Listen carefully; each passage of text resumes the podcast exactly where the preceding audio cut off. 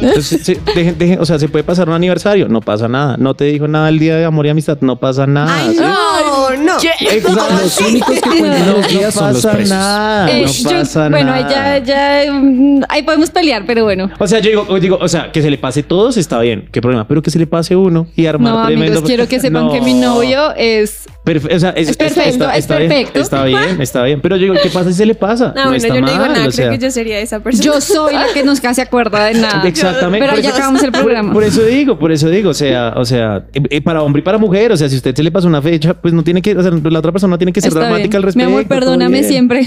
Exacto, no pasa nada. No idealicen a la persona como que es que mejor dicho todos los días va a estar así como nada. Bueno, entonces, ¿son Team Som? Team... Team Summer. entonces, ¿son Team Summer o son Team Tom? Soy Team Daniel Galvis. Todos Yo no soy cambian su voto. Sí, no, ya no sé. No, yo sigo siendo Team Team Tom. neutro. ¿Team Tom sigue siendo Team No Tom? yo Sí. dije Team, team neutro ¿Neutro? al inicio. Sí, sí, sí. Eh, ahora es Team Tom. No, no, no. Creo que Team Neutro nos, nos muestra nuestra madurez y nuestro carácter, amigos. Estoy muy orgullosa de nosotros. Sí. Si ustedes están preguntando de qué estamos hablando y quién rayos es Tom y Summer, escúchense este programa porque hay mucha polémica, pero de verdad creo que va a cambiar el paradigma de muchas personas. Este programa me habría ayudado a mí muchísimo hace mucho tiempo. Entonces, Uy, a mí también. O sea, literalmente ustedes van a escuchar este podcast y es como, uy, qué bruto. ya nos vemos y quiero presentarles a la mesa que tenemos hoy, una gran mesa. Tenemos a Brit- Britney Spears. Perdón por el mal chiste. ya estoy vieja, me siento vieja. Sí. Es quien es Britney Spears. Ah. y la hermana, ¿cómo así que está en la película? Tenemos en la mesa a Santiago. Ey, Ok. Santiago es un hombre de muchas palabras y lo van a ver en todo el programa. Natalia Hola a todos. y Dani. Y yo me presenté diciendo que soy Team yo mismo. Ah, entonces- bueno, chévere, Qué chévere. ególatra, ¿no? No soy tan ególatra, van a ver que soy una persona sencilla que ha sufrido mucho. Recuerden que les habla Sara Céspedes y esto es la tercera entrega de Chick Flicks 500 Days of Summer.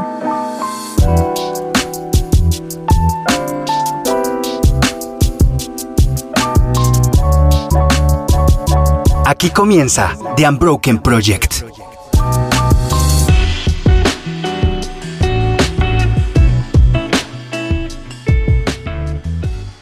Nota del autor.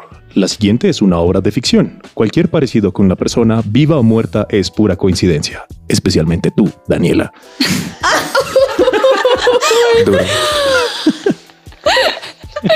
Creo que esa Daniela puede reemplazarse con varios nombres a nivel mundial. claro. Yo quité, yo quité el, de la, el de la película porque de pronto no tiene tanto sentido, pero me parece que, que el Daniela en este tiempo es, es Puede aplicar. Y si lo estás escuchando de esa manera, eres tú, Daniela.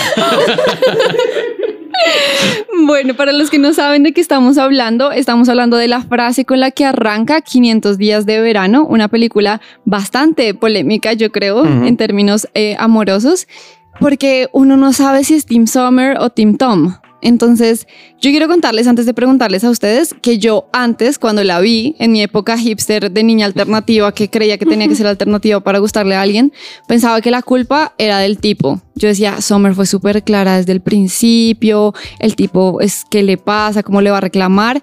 Ayer que la vi para este programa dije, ¿qué le pasa a esta vieja? Mucha desgraciada. Y ya al final de terminar de ver la película, creo que soy, soy team de ninguno. Creo que soy team de, por favor, solucionen sus cosas antes de meterse en una relación. Muchas gracias. Entonces quiero preguntarles a ustedes, ¿qué, qué team son? ¿O ninguno? Pues yo creo que en mi caso, yo al principio cuando lo empecé a ver, Team. O sea, 100%, porque ¿Tom? Team. Ah, Tom. Sí, el mismo. Team Tom. Team Tom. TikTok. Sí, porque lo mismo, o sea, yo creo que al principio sí tenía muy idealizado eso, ¿sabes? Como las películas, yo, no, yo quiero encontrar un amor así. O, ay, no, el, el- la persona con la que voy a estar va a ser con la que me voy a casar, la primera. Y digamos que ahorita es como, o sea, lo que he visto, ¿no? Es como, o sea, yo creo que cada persona tiene la perspectiva distinta por lo que han vivido. Total. Ahí antes de que sigan respondiendo, ¿qué les parece si después de nuestra respuesta contamos nuestro estado Civil. Civil? civil relacional. Civil raro porque no es un estado civil. Exacto, Nadie todo- tiene un estado civil fuera de soltero en esta mesa. Exacto. Entonces todos. Pero relacional. Entonces, Exacto. ya saben que soy team ninguno, pero yo tengo novio y llevamos un año. Ok. Y un soy- noviazgo pasado larguísimo con alguien de la iglesia. Yo soy team Tom. No, Team Tom. Team Tom.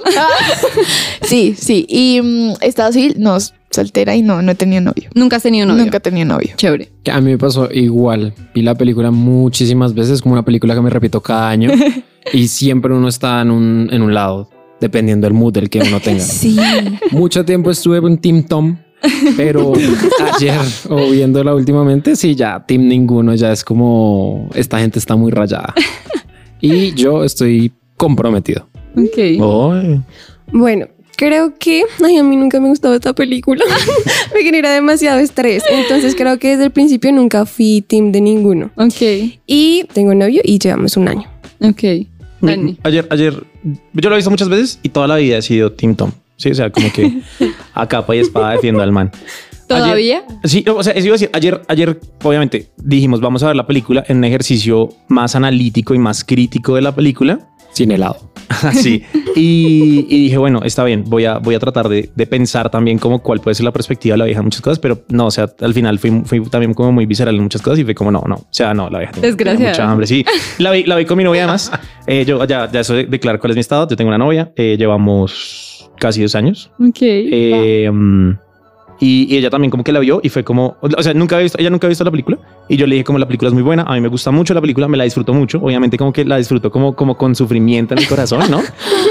Pero, pero ella fue como, no, odias a vieja, o sea, ¿qué clase de película me pusiste a ver? Es como la peor película que me has puesto en la vida. Entonces, no, yo, yo sí todavía sigo defendiendo al man. Obviamente hay cosas que no son excusables del tipo, Ajá. obviamente, o sea, como son, es, un- o sea, es una película de seres humanos, creo que lo bonito es eso, Total. que no es la típica película, eh, nuestro típico chick flick donde como que las cosas son a veces como muy idealizadas de, ay, es que el tipo es perfecto y la mujer es perfecta, pero las condiciones no son, sino como, hey, o sea, son, son dos seres humanos que, que en mi opinión la vieja está, está más rayada que el man. O sea, el- la- ella tiene más la culpa que el man, pero, pero toda como que Ya quiero hablar.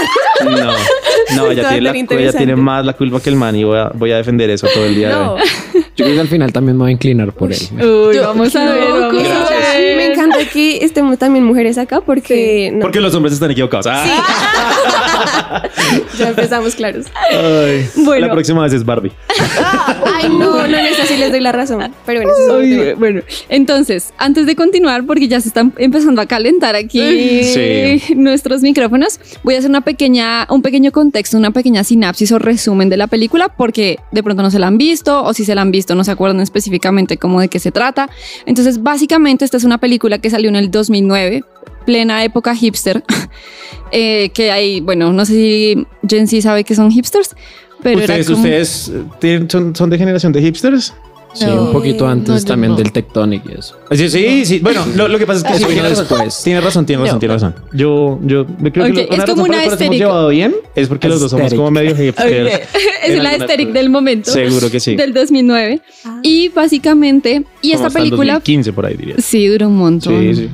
Bueno, y esta película fue dirigida por Mark Webb, es protagonizada por Joseph Gordon-Levitt y Zoe Deschanel, que precisamente para la gente de esa época, eh, Zoe, Zoe Deschanel era como, Como la, todos, la mujer más hermosa del mundo. Yeah. Y esta película narra la historia precisamente de estos dos actores que personifican a Thomas o Tom, Tim Tom, y a Summer, Tim Summer. Ok, Sí, nadie le hizo nadie le hace barra. Se depuró acá La la Voy a tener que inventarla solo porque no quiero a Tom.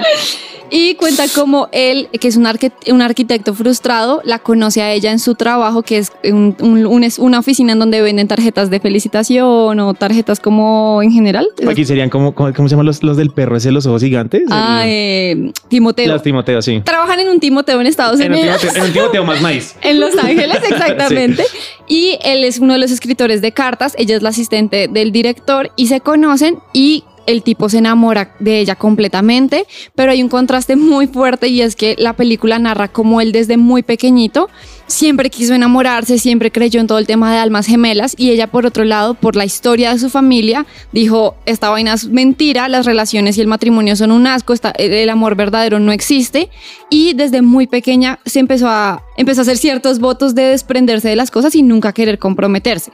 ¿Cómo vemos eso? La niña siempre se cortaba el pelo. O sea, cuando lo tenía muy largo y negro así precioso, de un momento a otro, pum, se lo cortaba. Y creo que aun cuando puede ser algo superficial, precisamente la película se muestra como una forma como una forma de ejemplificar que la vieja se desprendía de lo que fuera. Súper Y de la nada, o sea, premeditativo. Y el Exactamente. súper apego ansioso. Exacto. Uf, Dios mío. Total. Qué fuerte que tenga nombre eso. Ah. Entonces, básicamente la historia cuenta cómo primero se enamoran y cómo después se rompe absolutamente todo y al final Tom tiene que redescubrir sus pasiones en la vida, que esa parte me encanta. Entonces, vamos a iniciar directamente ya con algo espectacular. Ah. que, que para mí de verdad es tan importante de hablar y es el tema de la idealización. Entonces, hay una parte en la película que creo que es al inicio en donde el narrador dice, This is not a love story. Como esto no es una historia de amor, esto no es una historia romántica. Y yo me puse a preguntar, ¿por qué no es una historia romántica? No es una historia romántica porque no terminan los dos juntos. Spoiler alert, no terminan los dos juntos. Porque una película, una historia de amor no puede implicar que al final no terminen juntos. Y me lleva a preguntarme cómo creemos que debería verse una historia de amor. Yo creo que siempre con ese final feliz de que a pesar de todos los problemas que tuvieron a lo largo de toda la historia, terminan juntos de una u otra forma. Entonces yo creo que ahí corta primero con eso. No terminan juntos como dijiste. Yo, yo siempre he pensado en, en- en eso, o sea, como las películas de Disney siempre nos dejan el final feliz, o sea, y vivieron felices para siempre, siempre es como saliendo de la puerta del altar, ¿no? Pero yo siempre he pensado como, bueno, ¿y qué pasa cuando les toca lavar baños?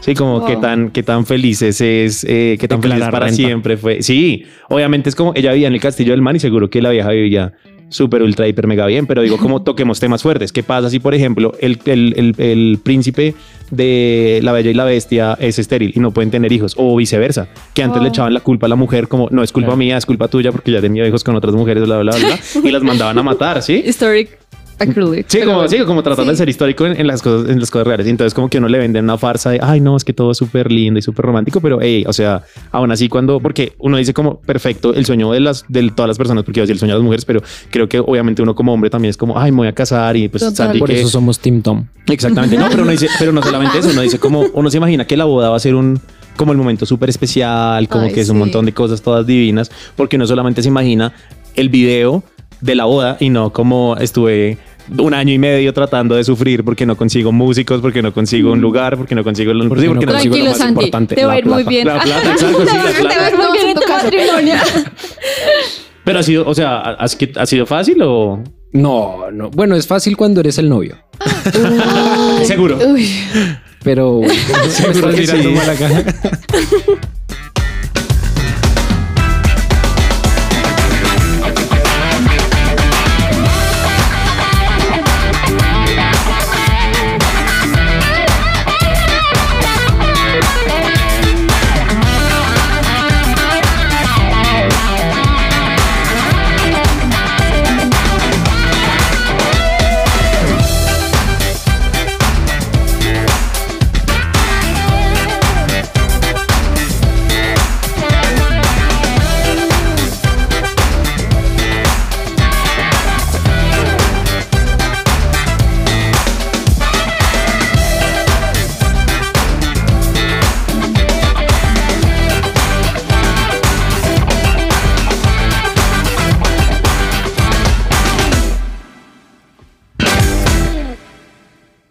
Sigues en The Unbroken Project.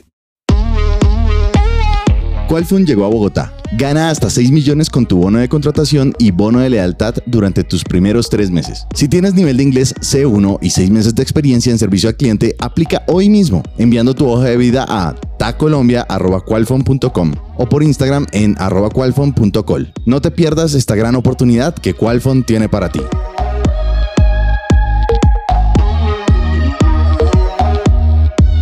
Pues yo creo que es importante ver que en las películas, así como lo decían, eh, tipo Disney, jamás presentan las circunstancias reales. Es decir, bueno, presentan que el enemigo son las circunstancias, pero jamás el carácter de las personas. Wow. Que es lo que decían acá ahorita, como pues sí, de pronto lucharon ellos todos jun- juntos contra el mundo, pero ¿y los problemas de carácter del otro qué? Siempre es como... El enemigo es el mundo y jamás es la otra persona, que es lo que sí se ve en esta película, que los dos tienen un Ujú. carácter y problemillas tensos. sí. Yo creo que lo interesante de la película, que de hecho a mí sí me gustó, es como que mostraba las etapas, ¿sabes? O sea, el día uno es como, wow, increíble. Entonces, día tres, no, me encanta todo, pero pasa el día, ponle 300, no, detesto todo lo que amaba. O sea, lo- todo lo que amaba ella, ya no. Entonces, yo creo que también es como ese punto, ¿no? Como cada quien ve y, como según la etapa. Entonces yo creo que eso es lo que quitó de cierta forma las películas Disney, como esa etapa de la lucha y eso, sino que es como te mando la etapa los primeros días y ya los finales, que es como, wow. A, a mí algo que me llama muchísimo la atención que precisamente pasa en la película es que el narrador cuenta como Tom estaba predispuesto básicamente a enamorarse de Summer. Entonces desde chiquito el contenido que consumía, que en ese momento no eran las películas de Disney, sino la música británica de los 80s creo, de los 90s, no sé, hacen que él todo, incluso la- el matrimonio de sus papás, que de- más adelante en la película vemos que se divorciaron y todo, pero eso no impidió que él dijera las almas como... em, Gemelas existen. Gracias. Las almas gemelas existen y, y yo quiero esto para toda la vida. Entonces, la primera vieja que yo me encuentre, esa vieja va a ser mi alma gemela. Que si ustedes le ponen atención, antes de empezar a conocer a Summer, los amigos están hablando con él de otra relación previa de la que no se ha podido Qué recuperar. estrés, qué estrés, ¿cómo puede ser Tim Tom? Ya, amiga. Todos somos Tom. Sí. Todos. Lo que pasa es que yo, o sea, yo de una vez lo digo aquí en el micrófono, o sea, yo, yo, yo veo la película desde, desde mi perspectiva muchas veces. O sea, yo quiero, lo que decía, yo quiero ser objetivo con la película, pero no puedo hacerlo sabiendo que yo conozco una Zoe de Chanel y que he tenido Zoe de Chanel en mi vida. Sea, en Summers. Sí, sí, sí, Summer. ¿Sí? Entonces, entonces es difícil, es difícil poder ser, ser objetivo y no querer a Tom, porque yo como sí, pues yo, yo soy ese, ese pendejo soy yo. Claro, pero yo quiero preguntarles, o sea, hay que seguir como justificando a los Toms también. Dale, dale. Contesten ellos. No, hoy está bien. No, yo puedo, yo puedo responder al respecto. Y es, que lo mencionamos antes, al final de cuentas es, hey, ¿por qué no somos personas sanas? O sea, estos problemas se producen en realidad por, por falta de, sanar procesos. Y que es lo que estamos hablando ahorita de, oiga, este man venía de una relación fallida reciente, entre comillas, y seguro que el man está sacando un clavo con otro clavo. Y yo puedo decir, cuando mis Summers aparecieron, seguro que yo estaba sacando un clavo con otro Fueron clavo. varias. Él decía que si encontraba esa media naranja estaría completo, pero no se trata de encontrar una media naranja. Se encontró un de- aguacate. sí. Exacto. La pepa, no. De estar completos para poder ahí sí generar una buena relación. ¿Ustedes creen que esto de la idealización pasa en nuestro contexto? Más allá de Disney, más allá de que cuando somos chiquitos soñamos con esto, tanto mujeres como hombres, ¿creen que incluso en el mundo cristiano, ya cuando decidimos seguir a Jesús y guardar nuestro corazón, sigue pasando el tema de la idealización? Un montón, Sí, yo creo. total. Se idealiza mucho como el primer todo. El primer amor, el primer beso, el primer noviazgo. Y, y que si a la final no, pues puede que sea el primero, pero no el definitivo. Entonces, Además es que esa idealización viene con una frase que, que a mí me raya un poco y es como, como, pues es que yo creo en Dios, o sea, Dios me lo puede dar. Como, sí, porque entonces es como, no, pues es que, no, no sé, cuento, alguien cuenta una historia de, no, pues es que mi primer beso fue, no sé, en un restaurante feo, en un, en un, en un chusito de hamburguesas de, Yo- caliente aquí en de, la esquina. Yo les digo, una, uno, uno de mis primeros besos con una de mi, con, con mi exnovia, mi exnovia más, más de más tiempo fue, fue en un dogger. Entonces uno dice como, oh, es, Que para las personas que no son de Ah, Bogotá perdón, perdón, perdón, es un lugar de es un perros puesto, calientes. Es un puesto de perros calientes, pero es un puesto de perros calientes bien en un centro comercial. Pero, o sea, no es, no se imaginen como sí, un lugar súper elegante, sino es, es un puestico de comida callejera en un centro comercial. Sí, como. Ok. Y mi primer beso fue ahí. Y obviamente es como lo menos romántico de toda la historia. Que si uno dice como si fuera el primer beso de una persona, es como se me tiraron el primer beso. O sea, porque uno siempre piensa en, ay, no, que las flores y que el lugar y que tiene que ser perfecto y bla, bla, bla, bla. Pero de todos modos, yo lo que me sorprende de esto es como, a pesar de que en el mundo cristiano, como, o sea, tú me contaste esta historia que está horrible de, de tu primer beso y bla, bla, bla, pero o sea, yo creo en Dios y yo sé que Dios me va a dar el príncipe azul y porque me tengo que conformar con menos si es que la Biblia dice que es que Dios es el dueño del oro y de la plata, entonces es que Dios me tiene que dar todas las cosas y es como, sí, pues eh, Dios es el dueño del oro de la plata, pero el que te va a dar el beso es un ser humano común y corriente, sí, que a veces de- dentro de sus limitaciones, pues, pues tú no te puedes llevar un dogger, perdón por haber nunca me echaron en cara. no. Daniela. ah. Yo también hablaba de, de la ide- idealización de la persona. Muchas veces creemos que es una persona específica y que es una persona perfecta y que solo es una persona en todo el mundo. Y si yo vivo aquí en Colombia y está en China, ya, ya perdí. Se perdió. Entonces esa ideal- idealización también para mí está mal porque al final lo que vamos es a no trabajar en nosotros, sino que esperamos que una persona que llegue sea perfecta y me cumpla todo lo que yo Mis quería hacer. total. Sí. Pero creo que también está un poco ligado al creer que lo merecemos. Como es que yo hice méritos, entonces lo Wow. que hablaban antes, Sí. pues yo hice méritos, entonces ¿por qué no va a ser así si yo he hecho todo bien para que pase como se supone que tiene que pasar? Y, y sobre eso, especialmente en el mundo cristiano, porque pues obviamente como dentro de nuestras bases es, hey, yo tengo que guardarme hasta el matrimonio. Entonces es como si yo tengo, no sé, X cantidad de años, nunca he estado con nadie, entonces yo por qué me voy a meter con una persona que ya ha venido de un, de un, de un trasfondo mundano, que ha tenido un montón de novias, que ha tenido relaciones sexuales con Raimundo y todo el mundo, entonces yo por qué, no, no, no, o sea, yo te descarto a ti, o sea, podía ser que Dios sí tuviera una voluntad perfecta con ellos dos y la persona dice no, o sea, ni siquiera es como de niña, de niña a niño, sino en ambos sentidos, como no, o sea, no, no se puede. Y lo que más chistoso me parece es que aún así en el mundo cristiano, en las iglesias me parece que son muy claros de el matrimonio no es bonito. O sea, es una experiencia linda, es una experiencia bonita, es una experiencia de lucha y bla, bla, bla. Pero el matrimonio no es... 24-7. No, como, ay, no, lo máximo. Sí, siempre es como, oiga, usted literalmente pasa la luna de miel y se mama de la persona. O sea, ya. Ay, no. ¿Será? No creo, no Yo creo, estoy no sufriendo creo. la, la, no la, creo. la, la, no escucho nada. Ahí salió el summer que está dentro de ti. No, Sí, Amor, yo- me quiero casar. Ah. no, sí, eso sí pasa. Yo creo que lo interesante, o bueno, algo que a mí me pasaba mucho era la famosa lista. Wow. Uy, yo la tengo aquí en mi tablet. Ah. Yo iba a traer la mía en el diario. o sea. Y la cosa era como que yo tenía lista, pero súper larga. Pero cuéntanos que es una lista, porque no Ah, todo el mundo sabe qué sí, es. es como las cosas que quiero que tenga la persona. Sí, entonces la indica. Entonces, digamos, yo tenía así como, no, las no negociables. Y aparte de las no negociables, tenía las que quería que fuera, no, físicamente y la persona como era. O sea, no, mal, chicos. Como las de TikTok. Que, que hable inglés, que Ay, tenga no, eso, 20 no, eso, no. Hoy les voy a dar mi top 5 de las, de las cosas que debería tener Claro. mi y el tuyo también. Y como que empezaba a notar, y yo decía como, no, pero es que pues nadie es perfecto. Y una vez me llegó una frase que es como, tú no puedes tener una lista de expectativas tan altas si tú no cumples ni siquiera dos de esas, o el mínimo. Y yo creo que eso es algo que genera mucha como idealización de las personas, porque al fin y al cabo tú conoces y es como, o sea, hay personas que pueden cumplir todo, pero no te asegura que esa sea la persona, ¿sabes? Como que tienen sus procesos internos, que ya creo que eso se va notando con el tiempo. O por tener una lista no consideras otras cosas también más importantes. Exacto. Yo creo que ahí está la riqueza de haber terminado una relación. Ujú. Sí, y, y no es que tengan que haber metido, met- haberse metido en una Sí. relación y luego terminar para saber esto, pero yo les digo que mi lista inicial era pelirrojo con pecas, francés o británico, que supiera un montón de moda y que amara a Dios. De esos uno ve muchos. Entonces quiero que sepan que cada vez que yo veía un pelirrojo en la iglesia, yo decía, ese es el mío, ese es el mío. Así como se vimos un pelirrojo en Transmilenio, ¿no? Se le ve increíble el cabello con el sol. No, Oigan, es que en serio la gente pelirroja me parece tan divertida visualmente, pero Deberían ver el novio de Sara. Es- Es súper pelirrojo. Ah, bueno, pero cumpliste la lista. Exactamente.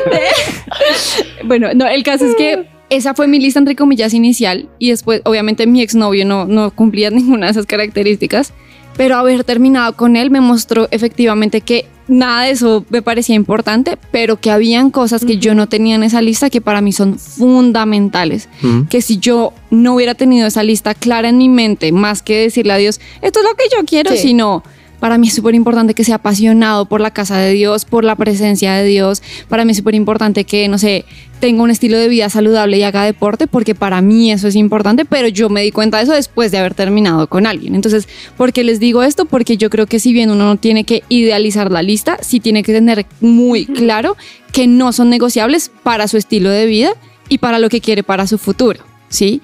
Y yo quiero aquí sumar un tema de, de lo de la idealización y es, yo creo que también idealizamos metiendo a Dios de por medio. Y Dios todo cruzado de brazos, como no sé de qué estás hablando.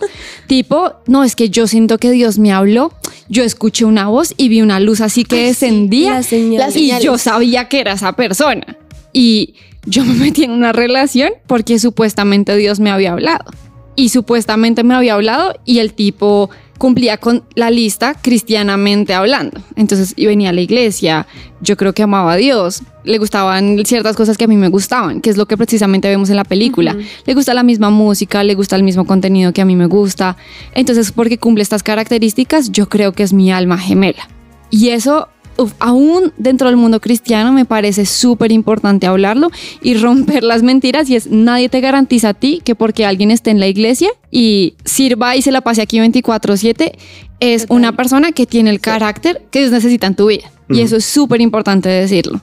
Y no necesariamente que si soy compatible con alguien significa que voy a casarme con esa persona. Si tenemos los mismos gustos, si me pareces incluso atractivo o atractiva, no significa que ya eres tú la persona o yo me voy a hacer un video en la cabeza de que voy a buscar en la Biblia, voy a hacer, voy a buscar página por página hasta que encuentre un versículo, que me diga, ella va a ser mi esposa. Sí. Ahora, yo, yo tengo una teoría. Yo- o sea, esto, esto viene de, de mi, de, mi, de mi trasegar con Adi. con Dios. Pero mi teoría es la siguiente. Y es esto, esto no es doctrina, esto es mi teoría. En temas relacionales, los sí de Dios son más bien como áreas grises. Uf. Como, Total. como de, de pronto. Pero los no de Dios son súper contundentes. Total. Sí, o sea, como les voy a contar de, de mi primera novia. Ah, yo, yo era cristiano, no venía a esta iglesia, claramente. Y llegó, esta, llegó esta, esta niña a mi vida. Y yo empecé, claro, pues uno le dicen como no, pues tiene que orar. Esta niña no era cristiana, era, pues no, o sea, normal. Y dije como, bueno, Dios, dame una respuesta en la Biblia, pero yo no era tan juicioso para leer la Biblia en ese entonces. Entonces yo dije, voy a abrir la Biblia en cualquier parte. Como un horóscopo No. cristiano. Sí, exacto. Como hice bibliomancia, o sea, yo abrí la Biblia a ver qué me salía ese día. Abrí la Biblia y entonces era como, como si no me haces caso, te mueres, básicamente, ¿sí? Entonces fue como, fue como, oh no, yo no debería estar haciendo bibliomancia. O sea, esto me lo han dicho muchas veces. Yo debería tener una relación con Dios y leer la Biblia continuamente para que Él me dijera sí o no. Esto solamente es fruto de la coincidencia. Cerré la Biblia, pasó el tiempo. Otra vez dije, como, oiga, yo hace resto que no leo la Biblia, debería buscar en la Biblia qué dice. Abrí la Biblia en cualquier lado, abrí la Biblia en otro lado. Y era también como lo mismo, como, como me estás desobedeciendo, ya te dije que no. Y entonces yo, no, ah, Dios, no, perdóname. O sea, ¿será? No, no, Dios, perdóname porque yo estoy interpretando, yo estoy manipulando la Biblia en esta situación. Entonces, entonces yo creo que uno como cristiano a veces sí de, de coger y manipular la Biblia es como, Para los dos pero lados. los no, o sea, los no son Sí. súper, súper contundentes. O sea, eso sí, yo creo que, o sea, hay, hay- no hay paz, como que, o sea, no sabe, seamos Sí. honestos, seamos Total. honestos. Pero chévere porque yo sí creo que Dios nos impulsa a tomar decisiones, pero también a buscarlo a Él para ver si es un no. Entonces decide Ujú. tú, pero si no, yo te ayudo. y Exacto. hacerlo funcionar. O sea, yo creo que al, aún así teniendo una palabra, no es seguro hasta que hasta que ya es, ¿sí? Porque hay todo un recorrido del que estábamos hablando, que es el que en las películas de Disney no muestra, que ese recorrido no depende solamente de la palabra que Dios te dio hace dos años, sino es de lo que tú estás trabajando en esa relación y continuamente con Dios, claramente, porque pues si no te puedes quedar con una palabra. sobre ese punto yo, yo quiero decir una cosa que me parece chévere relacionándolo con la película y es como cosas que pasan en el mundo cristiano, obviamente, o sea, por, por cómo somos, no sé por qué somos así, por qué somos así. pero no literalmente es como dura mucho tiempo buscando una persona, luego aparece una persona y uno como a los tres días ya está como súper convencido que esa es la persona que uno O tiene en el para otro lado, súper dudoso, buscando y buscando palabra que también es otra Pero, o cosa. sea, ¿no? pero uno empieza a buscar palabra porque uno dice como, Sí. Oiga, ey, pero o sea, son, o sea, literalmente, o sea, lo conoció tres días, dijo como algo interesante una vez y es como, wow. Total. Ella es mi Eh, pero, pero algo que yo res- que, que rescato súper duro de la película es que el man a los 11 días estaba tragado. O sea, como que el man fue como, Sí. me encanta esta vieja. O sea, como que los primeros días, como tres, cuatro días, el man estaba como, como, como No sé, alimentando sí, risas, no, alimentando. sus ojos, su Exa- lunar. Exacto. No, no, todavía no, todavía no, todavía no. Eso es lo que más me sorprendió. El man reconoce que está enamorado de la vieja en el día 154. O sea, yo digo como, wow, porque uno como cristiano es como, no, entonces salió de oración y, y lo vi. Lo vi. Y, no, o sea, me enamoré de él. Lo conoces hace tres días. O sea, ¿cómo te enamoras de una persona que con, no sabes las cosas malas que tiene la persona? ¿Cómo te vas a enamorar de esa persona así? Pero- Entonces yo valoro que el man haya dicho, en el día 154 dijo, ¿saben qué? Creo que estoy enamorado de Sommer. Entonces digo, 154 días son casi seis meses. Creo que ahí va la contraparte ah, de, de Sommer en Mundo Cristiano, pero no tan mal. Y es que también está la otra parte de que se demoran tanto tiempo para reconocerlo, pero por miedo, no por lentitud, sino busca también como por su inseguridad una palabra que diga que no, por temor a tomar responsabilidad frente a una relación que Dios te está diciendo, pues sí, pero es decisión tuya, dale. Entonces también está la otra parte de qué tan irresponsables somos de dejarle todo a, a- a palabra y no tomar decisión. Yo creo que muchas veces nosotros buscamos ese sí de Dios, simplemente es porque si sale mal, tengo a quien echarle la culpa. Uy, he estado ahí. Yo, yo, yo también. Yo, yo, yo en alguna vez, yo siento que Dios me dio una promesa y yo estuve, bueno, o sea, con mi, con mi novia, con mi exnovia la relación más larga, yo, yo estaba convencido de que tenía una promesa de Dios. Y cuando yo terminé esa relación, yo literalmente me Te senté delante de Dios. Dios Same. con las promesas Same. escritas, ¿sí?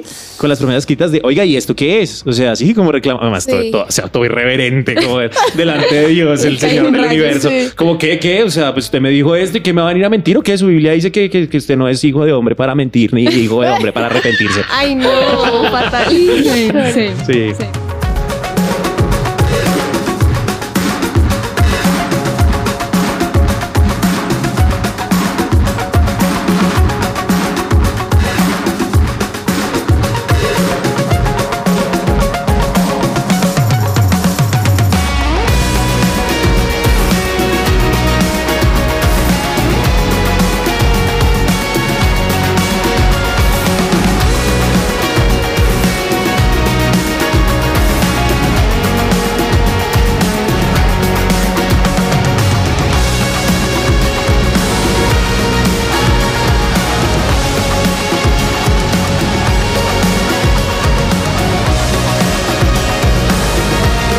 Su presencia radio te acompaña.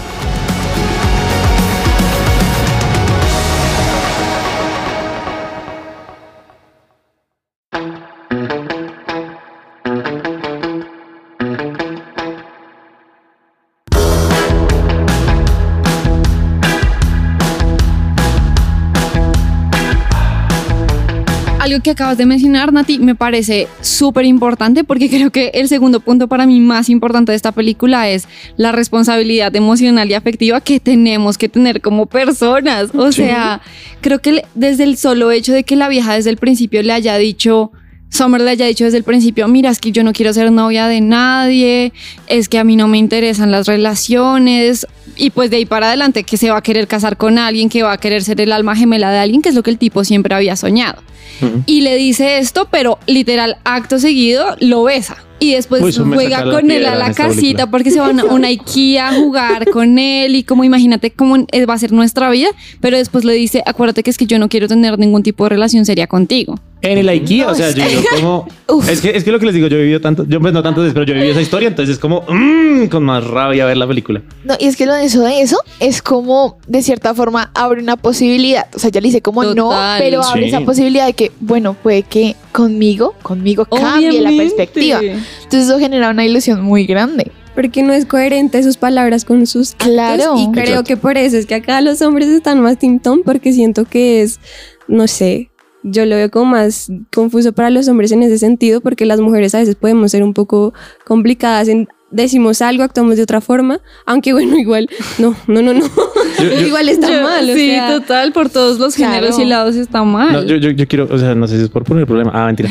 Pero, pero dices que puede ser más confuso para los hombres. O sea, tú entiendes por qué pasan ese tipo de cosas. Yo no entiendo. Yo sé cómo, pero No, ¿por qué digo lo que- hace? No, tienes razón, tienes toda la razón porque yo pasé por ahí, yo pasé por O sea, ahí tú fuiste Sommer. más o menos antes de Jesús mucho, Ok. después de Jesús no intencionalmente, pero a mí me pasaba que yo a mí me gustaba la atención, entonces era Total. es que yo no soy tu novia, no nos besamos nada, o sea, literal no hay ningún tipo de contacto físico, pero a nivel emocional yo estoy alimentando ciertas cosas porque sé que me estás diciendo cosas que me van a llenar momentáneamente. Y eso fue antes de Jesús, pero después de Jesús yo creo que uno me pasó Queda un remanente por ahí como... no, pero ya, ya fui consciente, Jesús me restauró y yo en algún punto empecé a hablar mucho, mucho con un chico de la iglesia y solamente éramos amigos, literalmente solamente éramos amigos, pero en un punto las cosas empezaron a poner raras y yo dije, "Hmm, maybe no somos solamente amigos y de pronto si hay un tema de involucramiento emocional, yo hablé con él y él me dijo, no, mira, efectivamente tú me gustas. Entonces yo te propongo que sigamos siendo amigos y ya. Y yo le dije, mira, yo no estoy lista para ningún tipo de relación. Yo no creo que nosotros podamos volver a salir solos, porque salíamos mucho, mucho solos. Y él después me buscaba y me decía, ¿y si vamos a comer? Y yo era como, no, o sea, no, no puedo hacerlo porque tengo que ser consecuente con la decisión que tomé. Que eso fue después de Jesús ya siendo restaurado. Eso es ser responsable con las acciones. Yo creo que también cuidando el corazón de la otra persona, uno es consciente, como les mencionaba, uno es consciente cuando alguien le está cayendo a uno. Sí. Y uno es consciente cuando yo uno me es- demoraba en entenderlo, la verdad, pero... A mí me sorprende, a mí me sorprende, a mí me sorprende, pero ya he escuchado muchos casos de mujeres que se demoran en entender qué se está pasando. Entonces siempre quedan mal por el hecho de que, o sea, como el man es como, o sea, te eché los perros con toda, o sea, literalmente casi que te digo que te cases, o sea, conmigo delante de tu familia y es como, ay, en serio, no me había dado cuenta. Pero es que creo como, que- no, te creo. También es porque a veces a los hombres les cuesta tener amistades genuinas con mujeres. Wow. Y mm, creo que de las mujeres en relaciones ya eh, amorosas también como que exigimos un poquito de eso de amistad. Porque, bueno, Total. y total. ese ejemplo está mal porque en la película lo que ella le dice es como, pero podemos seguir siendo amigos. Mm. Porque ella anhelaba esa amistad con él, pero igual ella tampoco estaba siendo clara en No, su pues, conducta de sí. así no se tratan los amigos. Ajá. Yo, yo creo que, o sea, es que no, o sea, esto va a ser muy, muy raro y muy, muy, muy controversial, pero yo creo que, o sea, obviamente uno eh, tiene el Espíritu Santo y dominio propio, pero yo creo que hay un pedazo en la vida de uno, como, o como hombre, en realidad, y espero que Santi me respalde en esto. Ah, y es que uno hormonalmente creo que uno llega a un punto de la vida, o sea, como hay una etapa de la vida en la cual uno no puede tener amigas. Sí. O sea, todos los hombres, todos los hombres que están aquí, todos los hombres que están aquí están diciendo que sí. O sea, en verdad, en verdad es que no. uno quisiera, o sea, uno dice como, yo quiero que seas mi amiga, sí, o sea, yo genuinamente No, quiero chicos, que seamos amigos. Sí, no, uno dice, yo genuinamente quiero que seamos amigos, pero, pero uno, o sea, como que el más Ay, mínimo no, contacto es pero- como, cásate conmigo, por favor. Pero es que ahí está el problema de Tom, porque le dejan toda la responsabilidad a la chica, o sea, porque un hombre no se contiene hormonalmente Porque es que el man- poder no. tener amigas. No, no, no, no, no. En ese caso, en ese caso estoy en desacuerdo, porque es que el man, la vieja le dice, solo seamos amigos, y el man dice, listo, todo bien. El man tiene una relación súper amistosa con ella, y como tratando de cuidar su corazón. Y la vieja va y lo Sí, besa. Sí, sí, sí, sí, Sí, el man- el man- el sí, man- el man- Estaba el man- solo sacando parte. fotocopias. El, el man solo estaba sacando Sí. fotocopias y el man fue como, es que, o sea, yo digo Sí. como, yo digo como listo, que el man de pronto hubiera sido como, como, ole, nena, ven, es que, o sea, ayer terminamos la conversación, la que conversación quedó. Sí, que la conversación terminó súper incompleta ayer, pero entonces, ¿qué te parece si la completamos en un café esta noche? No, Pero sí. el error man fue entonces no solamente el man fue como, ¿qué hubo? El man fue como, ¿qué hubo? ¿Qué más? Literal, la ¿Y la vieja estaba súper neutro Sí, y la vieja fue y lo besó. Y se acercó entonces digo, entonces digo, tienes razón, o sea, tienes toda la razón en aspectos de uno como hombre debería decir como, oiga, me dijeron que no, o como yo no debería como tener, debería tener estos límites, pero pues es que también uno como hombre, especialmente en esto que les digo, como que hormonalmente uno no puede, hay como ciertos límites que uno como que no logra como mantener tan claros en ciertas etapas, entonces se aprovechan de Pero uno hasta qué edad es eso?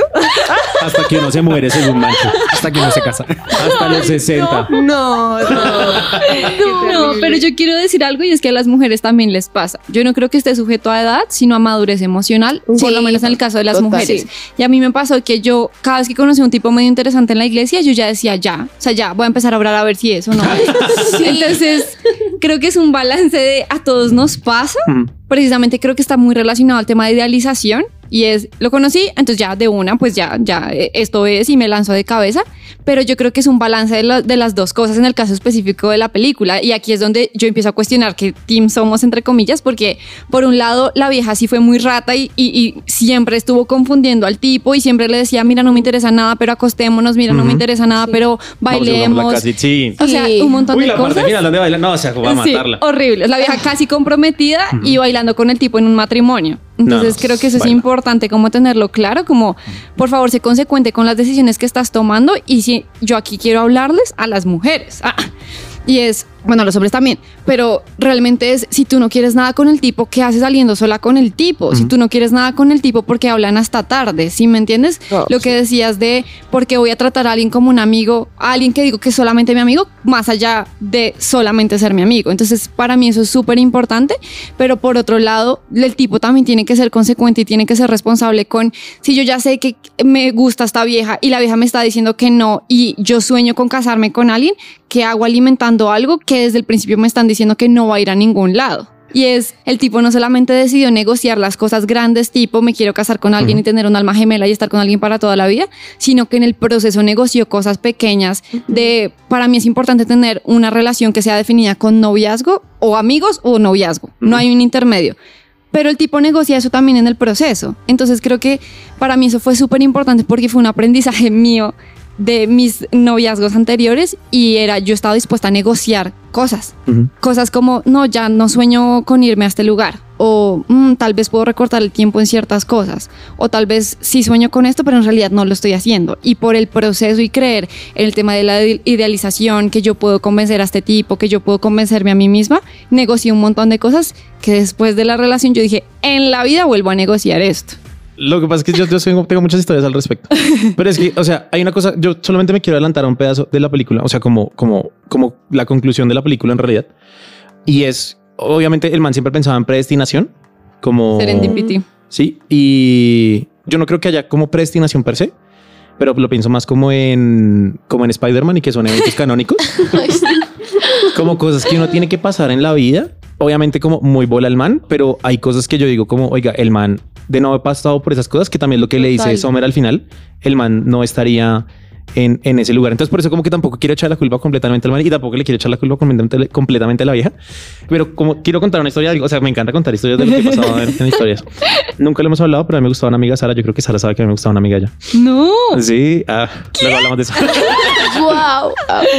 Entonces, eh, El shock intentando averiguar quién es. Sí, después hablamos. Eh, y yo la conocí en la universidad, ahí como para que te empieces a dar como ideas. Ah, Entonces- ya sé quién fue. Ya, ya, ya. Dice que me mentira, no. Entonces, eh, es para ti, Daniela. Mentiras. No, sí, es para ti, Daniela, tú sabes quién eres. Y eh, no, entonces, o sea, empezamos a hablar en la universidad y luego comenzó la pandemia y siempre hablamos, o sea, como que hablamos hasta tarde, lo que tú decías, como porque, o sea, porque hablas con una persona hasta tarde. Ay, amigos, uno Entonces- pasa tantos límites que no debería pasar. No, sí, literal. Entonces, un día, un día, en verdad, como a eso a las 2 de la mañana, nunca hablen con nadie a las 2 de la mañana, que no son, sí, o sea, como no, no, claro, claro. O sea, a las 2 de la mañana. Esto lo aprendí de How I Met Your Mother y es a las 2 de la mañana y quiere irse a dormir. ¿Cierto? ¿Cierto, Mancho? A las 10 de la noche hay que irse a dormir y dejar de hablar con las personas. Nada bueno sucede después de las 10 de la noche. que a las amigos. 8 están diciendo por acá. Sí. Que apaguen sus dispositivos a las 8 de la noche y no de acuerdo, problemas. de acuerdo. Entonces fue muy curioso porque ella un día, o sea, literal, a las 2 de la mañana me escribió como, ven y nosotros qué. Entonces, no, y pues a mí, a mí me gustaba, a mí, en verdad, la niña me gustaba, pero yo fui como, pues, ¿qué, qué? Entonces, un día, eh, pues, ella fue súper directa, fue como, yo creo que yo te gusto. Así, no, o sea, yo la verdad dije como, ¿será que me va a hacer la misma de Summer? Como, ¿qué, qué, esa pregunta que, que le gustó, o ¿qué? Entonces, yo dije, yo, entonces yo, eh, o sea, así de puro lanzado fue como, no, yo creo que yo también te gusto. Entonces, como que bueno, sí, lo hablamos un rato, al día siguiente hablamos y Sara le escribió ese día a ella, como, ven, ¿y tú qué? ¿Qué más de tu vida? ¿Tú cómo estás? Entonces ella dijo, yo creo que fue una señal, Wow. yo creo que fue una señal. Ella me dijo, Yo creo que no Sara, o sea, Sara fue el instrumento, pero Dios fue la que estaba hablando a través de, de Sara. Entonces ella me dijo, yo creo que no, o sea, listo, hablamos de que nos gustábamos, pero no quiere decir que porque hablemos de que nos gustamos tenemos que estar juntos. Total. Entonces yo dije, wow, eso me, me cambió un poco la perspectiva. Y luego me dijo, ¿sabes qué? O sea, está muy chévere, muy toda la cosa, pero yo creo que no deberíamos ser amigos en este tiempo porque pues esto es lo único que hacer alimentar algo que yo creo que no debería ser. Y fue súper radical. Ella no me habló durante mucho tiempo. ella eh, como que guardó su corazón. Yo volví a hablar con ella mucho tiempo después, en su cumpleaños, como que le mandé un mensaje, como súper amistoso. Fue como, oye, qué gusto volver a hablar contigo. Es la única persona con la que yo he hablado de gustar y como de estar, con la cual hoy día tengo una muy buena relación. O sea, yo la veo y me alegra muchísimo verlo. O sea, por favor, escucha este programa, que digo tu nombre. Eh, y quiero que sepas que te quiero mucho, me caes muy bien. Eh, Pero creo que eso, eso me encanta porque yo soy una banderada de que uno tiene que ser responsable emocionalmente, aún con las personas con las que solamente sale o con, o con las personas con las que solamente habla. Ujú. Porque yo creo que uno como hijo de Dios, hija de Dios, tiene que dar ejemplo en todo, pero tiene que saber que la persona con la que está hablando y con la que está saliendo también es un hijo de Dios que merece la honra que yo también merezco. Y, y para mí eso es súper importante. Me alegra mucho que digas esto.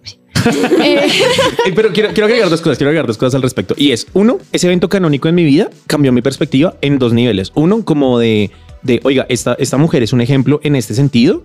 Y cuando yo le cuento personas como, especialmente mujeres, obviamente, como del tema, es como ella hizo esto y a mí me parece que eso debería ser como la regla de oro. O sea, como si no te gusta alguien, como que si no vas a estar con alguien, uno, dile que no. O sea, pero dile que no eh, de frente. de manera directa, Ah, clara. Y, y como que sea consciente de, oiga, ya te dije que no, entonces no es como, oye, listo, te dije que no, pero sigamos, sig- sigamos siendo amigos instantáneamente y, y entonces salgamos y como que sigamos alimentando la cosa. Es como, no, oye, te dije que no, me va a tomar un tiempo para que como que toda la emoción baje, para que toda la cosa como que se quede tranquila. Y la otra cosa que también me impactó es el decir que no. Yo antes no sabía decir que no. Entonces, esa para mí ese, ese evento fue súper importante porque luego cuando ya apareció Daniela, me tocó decir que no. O sea, yo, yo, o sea, me tomó tiempo, pero yo dije como que no, porque tenía en mente lo que había hecho ella conmigo y dije, para mí fue muy sano y yo quisiera poder tener como ese mismo detalle de yo quiero tener algo sano contigo con otra persona aparte. Eso fue un momento canónico y estoy muy agradecido contigo. Por favor, escucha el programa. Tremendo, tremendo.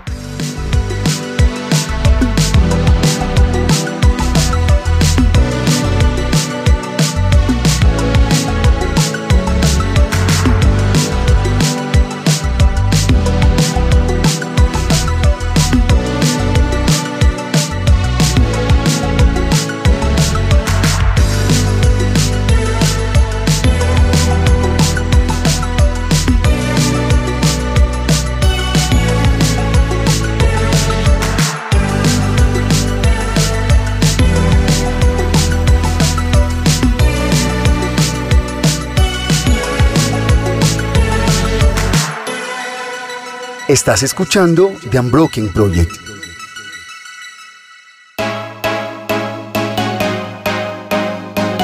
Fundación Universitaria Patricio Simes, Unisimes, la primera institución universitaria de Bogotá con fundamentos cristocéntricos. Mayor información en www.unisimes.edu.co. Búscanos en Facebook o Instagram como arroba unisimes.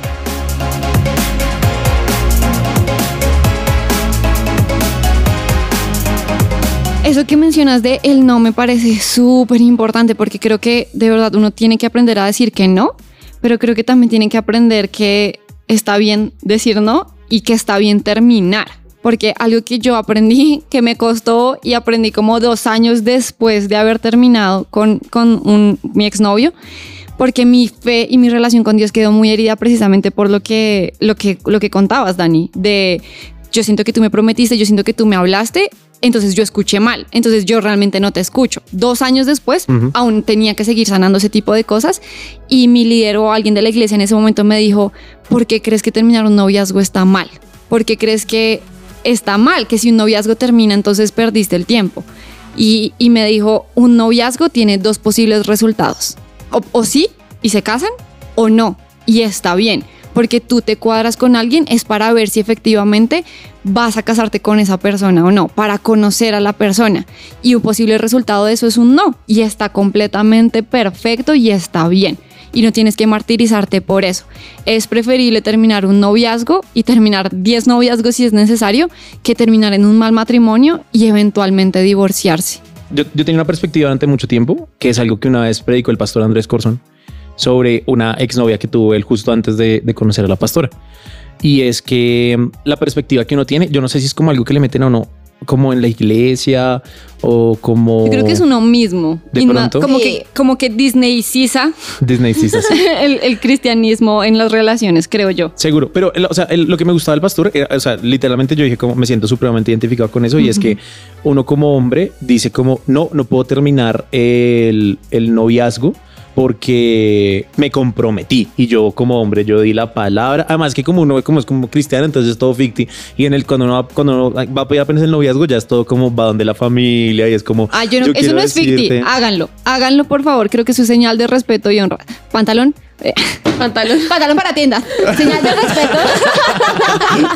Yo pantalones le hacen falta pantalones no o sea también le hacen falta pantalones seguro. pero sí es señal de honra y, y, yo creo que sí hay que hacerlo la Porque verdad. además pero ahí también está la, la, responsabilidad afectiva pues seguro. ya es cierto compromiso. Por eso pero digamos que esa o sea, el, el, ir a hacer eso puntualmente es lo que uno termina como uy pero es que yo fui a la casa y le dije a los papás como wow. oiga es que yo quiero estar con su hija y yo quiero que sea mi novia sí mm, okay. y entonces uno luego dice como no y ahora me toca terminar con ella y, y, entonces uno sabe que no es terminar con ella, sino es terminar con, con los familia, papás, sí, con la familia, con los amigos en la iglesia, sí. porque o sea, eso es armen bandos y, y echen guerra ahí en, en, plena puerta de la iglesia cuando que están saliendo de está bien. Sí, falta de falta de madurez de todo el mundo por culpa de eso. Por eso existe Team Summer y Team Tom. todo comenzó con Crepúsculo. Ah, mentira. Uy. Nuestros problemas actuales comienzan con, con Crepúsculo. Pero, pero sí, o sea, obviamente terminar es supremamente doloroso. O sea, yo creo que si me enfrentara a una situación de terminar, sería como, no, o sea, no, a pesar de haber terminado y de tener como esa claridad de terminar, está bien. Yo, yo creo que en mi relación yo, yo lo pensaría mucho. O sea, no sería como claro. de, como, o sea, ah, sí es lo correcto, vamos a terminar. Claro sí, que no. sí, vamos a, vamos no se rompe el corazón en el proceso. Sí, exactamente. Entonces, no, o sea, es, es, es, es eso, es, está bien, pero no, no, no, quita, no creo que sea tan. No, no quita exacto. que sea difícil, doloroso. exactamente. Y piensen en estas relaciones que terminan comprometidas, o sea, como noviazgo, nos comprometimos, hicimos un montón de cosas, compramos, ya nos estábamos a una semana de casarnos. No, yo, yo sé que tengo que terminar contigo, pero alargué esta decisión todo este tiempo. Y luego la tusa la pasan en el lugar que ya habían pagado para la luna de miel. Conozco par historias, es horrible. O sea, yo digo como, señor, por favor, revélaselos antes, porque yo ir a la creo luna que de miel uno solo. sabe, Dani, yo creo que uno sabe. Totalmente. Yo creo que uno lo sabe, pero uno en el fondo no quiere aceptarlo y uno quiere pelear, uno quiere forzarlo hasta el punto límite, que muchas veces ese punto límite para muchos termina siendo un divorcio. Seguro. A mí me parece impresionante que, o sea, he aprendido un montón. Porque ya ajá, sabes, aprende yo- antes de meterte. Y claro, como yo no, pues no he tenido relación nada con nadie, yo creo que es chévere ver esas- esta perspectiva porque es como no tenerle miedo a terminar. Ujú. Porque uno siempre es como, no, o sea, si termino, de verdad, uno piensa como, no va a ser lo peor. Pero uno ve perspectivas, digamos así, como la que estamos diciendo ahorita, y es como, ok, si pasa, pasará por algo y vendrá algo mucho mejor. ¿Sí? Entonces yo creo que eso está bien interesante y como que quita ese miedo de cierta forma, porque uno está muy idealizado, lo que estábamos diciendo, como, no, o sea, la persona que es me va a casar, porque es que si no, o sea, tú no ves que vas a terminar con esa persona, porque no se ve. Pero digamos que si llega a estar la posibilidad, pues ya, o sea, como tomarla como un aprendizaje y no como no fue algo terrible. Yo creo que ahí también hay que ser de balance, si no significa que entonces cada vez que alguien me gusta en la iglesia me cuadro con esa persona porque está terminar. O sea, qué divertido.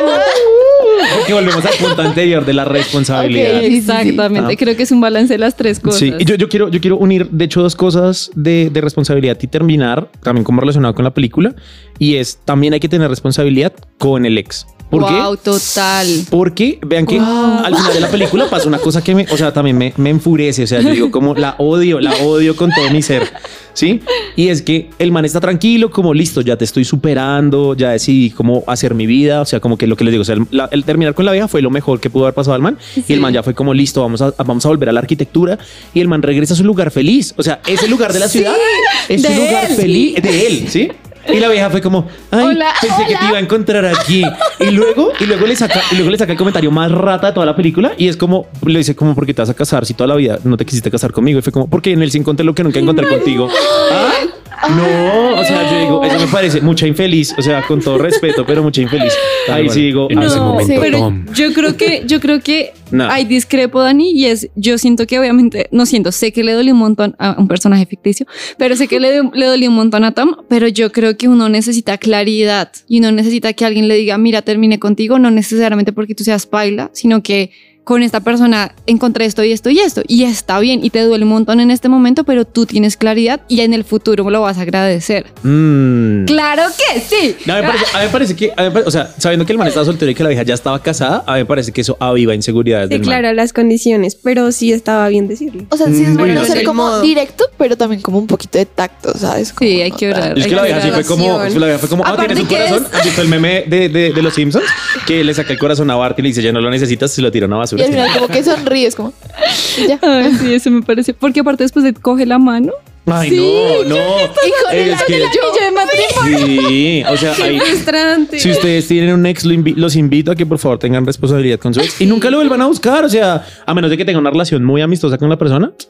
Pero no lo vuelvan a buscar, o sea, Sí, no. las cosas se dan, pero que hay como vine a tu lugar. Además, es que es un lugar feliz. O sea, no, es que Dani se está sacando aquí la espinita. Sí, de la película. O sea, nunca me ha ese pedazo nunca me ha pasado, pero sí digo como, "Ey, ese, ese pedazo de la película sí me raya un poco. Eh, nunca lo había visto. Eso, eso fue una perspectiva de este punto particular. No, me- no me gusta. Aun cuando para mí después de un tiempo fue como porque perdí tanto tiempo en esa relación, yo siento que el tipo invirtió también un montón de tiempo, de plata en mí, un montón de cosas. Para mí fue porque, porque me dejaste perder el tiempo, Dios. Pero ahora de verdad yo agradezco por haber pasado por esa relación y haber terminado con, con esta persona, porque para mí fue entenderme a mí, entender que yo no estaba dispuesta a negociar una vez más, más allá del pelirrojo francés con pecas, y entender qué sueños y qué pasiones dentro de mi corazón Dios había puesto que yo digo jamás vuelvo a negociar, y entender también en ese proceso que era lo que me permitía a mí disfrutar la vida. Y de verdad, eso permitió que cuando yo estuve soltera, años después de haber estado con él, yo le dijera a Dios, uy, demórate un ratito. Yo sentía en mi corazón que ya casi iba a llegar como la persona que Dios tenía para mí. Y yo le dije, no, espérame, como, uff, estoy muy plena en este momento, yo quiero disfrutar más cosas ahorita. Y al ratico llegó y yo he disfrutado mi relación como nunca pensé que se iba a disfrutar. Y ahí vuelvo a la parte de la idealización, porque yo creo que si bien uno no tiene que esperar que le van a pedir el noviazgo y besarse con la persona y su primer beso en la Torre Eiffel, creo que uno también tiene que ser consciente de que Dios es un Dios bueno. Y Él de verdad nos conoce aún más de lo que nos conocemos a nosotros mismos y por ende Él va a disfrutar darnos una persona que en los mínimos detalles nos va a sentir, nos va a hacer sentir tan amados que conozcamos nuevas dimensiones del amor de Dios a través de esa persona. Pero creo que uno solamente llega a ese punto cuando uno ha roto sus idealizaciones, ha roto las mentiras, ha quemado los ídolos básicamente. Dos, trabaja de manera responsable en sus emociones, en su carácter, en sus sueños, en su visión. Y por último, entiende que está bien terminar, pero que Dios siempre tiene algo mejor para nosotros. Y no es cliché decirlo. Ujú. Es muy chistoso porque contaba unas historias todas tristes de mi vida y como que la película en verdad es como no, esta película, esta película me pega y Daniela, ¿qué me hiciste? Sí, pero, pero, pero concuerdo mucho con eso y es después de mi, de mi relación más larga, que fue pues mi exnovia más reciente, yo también dije, uff, yo quiero disfrutar de la soltería porque uno cuando es adolescente, especialmente en la iglesia, como por el afán, o sea, es, es muy típico como que un, un cristiano se case súper joven. Sí. Eh, Y está bien. Sí, sí, sí. Está bien. Exactamente. Pero obviamente como uno ve, eh, o sea, el problema, el problema no es que, que se quiera casar joven, el problema es que es una comparación Oh, de que me quiero casar joven. Entonces uno desde los 17 está como, y se me está como yendo el tren, ¿no? Entonces, que uno dice como, no, pues yo conozco gente que desde los 15 están, están juntos, juntos. y ya están, mejor dicho, casadísimos y uno con 17 ahí buscando. Entonces uno se afana durante un montón de tiempo y como que durante, sí, como esos, esos finales de los 10 y principios de los 20 Total. uno es como, no, necesito casarme, necesito casarme, necesito casarme. Sí. Y, y yo también dije como, oiga, qué chévere poder disfrutar de, de la soltería. O sea, la soltería es una etapa, la, la Es una soltería es una etapa muy es chévere. muy chévere. Muy Ahorren. bacana. Eh, ahorren, yo por Pero ejemplo. gástense esa vaina. Sí, pero para ustedes, o sea, yo en esa, mientras que fui soltero, o sea, yo jugué Fortnite todo lo que quise, ¿sí? Como si yo todavía lo hago. Ahora me toca pedir permiso. Ahora me toca pedir permiso. No, a mí me toca pedir permiso. Es como, bueno, mira, esta noche es para los amigos, entonces no, no puedo hacer contigo, no puedo estar contigo, ¿no? Entonces, eh, son, son cosas muy chéveres. Pero, pero, suena muy chistoso, pero la- lo, o sea, lo bonito de todo eso es que, eh, o sea, haber terminado con esta persona también fue, fue muy bueno porque uno, yo digo, había muchas, voy a decirlo, habilidades, entre comillas, que yo no tenía dentro de una relación, cosas que uno no, Total. que uno no tiene. Y, y lo, lo más chévere de la relación con, con, con mi exnovia fue que yo antes pensaba la forma idealizada de lo que es una relación, que todo es como color de rosa, entonces uno canta y llegan los pájaros y se los llevan, ¿sí? Entonces es como, no, o sea, no pasa ese tipo de cosas y las relaciones son de responsabilidad. Entonces, ahora llevo, yo les dije, casi yo dos años con mi novia y ha sido como la relación más feliz que he tenido. O sea, como es, es perfecto, esta va a ser la esposa, esta va a ser mi esposa, la esposa de mi vida. Eh, esta va a ser mi esposa. Y yo digo, como yo no hubiera podido llegar a tener esa conciencia si no hubiera pasado por esas pruebas anteriores y como todo el aprendizaje. O sea, al final de cuentas, yo digo, como aprendí muchísimo. Sí. Y, y digo, como que chévere que, que Dios haya utilizado las situaciones que de pronto no eran su voluntad en muchos casos, pero que ha sido como aprendí esto, esto, esto y esto y ahora soy quien soy. Yo solo quería decir una cosita corta y es que siento que sí es muy valioso el mm, pasar por una ruptura y aprender, pero también creo que podemos aprender sin pasar Uy, necesariamente. total. Ahorrense decir, todo. Sí, es un que sí. evento canónico, pero no, sí podemos evitarlo. Si no lo podemos evitar, todo bien. Pero creo que también podemos romper esos esquemas que tenemos súper románticos, idealizados, sin necesidad de rompernos Total. el corazón en el proceso, sino trabajando esas cosas antes de entrar a una relación. Así cuando tú entres, no vas a estar con un pensamiento súper Disney que no va a poder cumplir la otra persona ni tú, porque es más que, más que lo bonito. Entonces, pues sí, se puede aprender sin romperse el corazón en el Total. proceso. Total, eso mismo iba a decir. Yo puedes tener experiencia viviéndolo o comprándolo. Y yo prefiero comprar la experiencia de otros. Wow. Wow, sí. Es lo que dice este la podcast, Biblia. escúchenme a mí. no sean como yo. Es lo No que dice la como Biblia, yo. como compra la sabiduría y no la vendas por nada. Wow. Total, anotando. Ah. Y yo creo que también. ¿Tú, ¿Tú qué opinas? ¿Tú qué opinas? yo creo que complementando. Sí, o ¿Tú sea, estás como- comprando esta sabiduría? yo, anotándola. ¿Vas a hacer caso a Yo, yo creo que eso sí, y también como el hecho de no responsabilidad, no responsabilizar 100% a Dios de todo. Ni Sí. a Dios ni a la otra persona. Ni a la otra persona Total. también. O sea, como, o sea, entender también y lo que uno siente, como hacerle caso a eso también, porque uno quiere como seguirle ahí cuando claramente ya no, No se sabe. puede. Sí. Esa es la conclusión, uno sabe.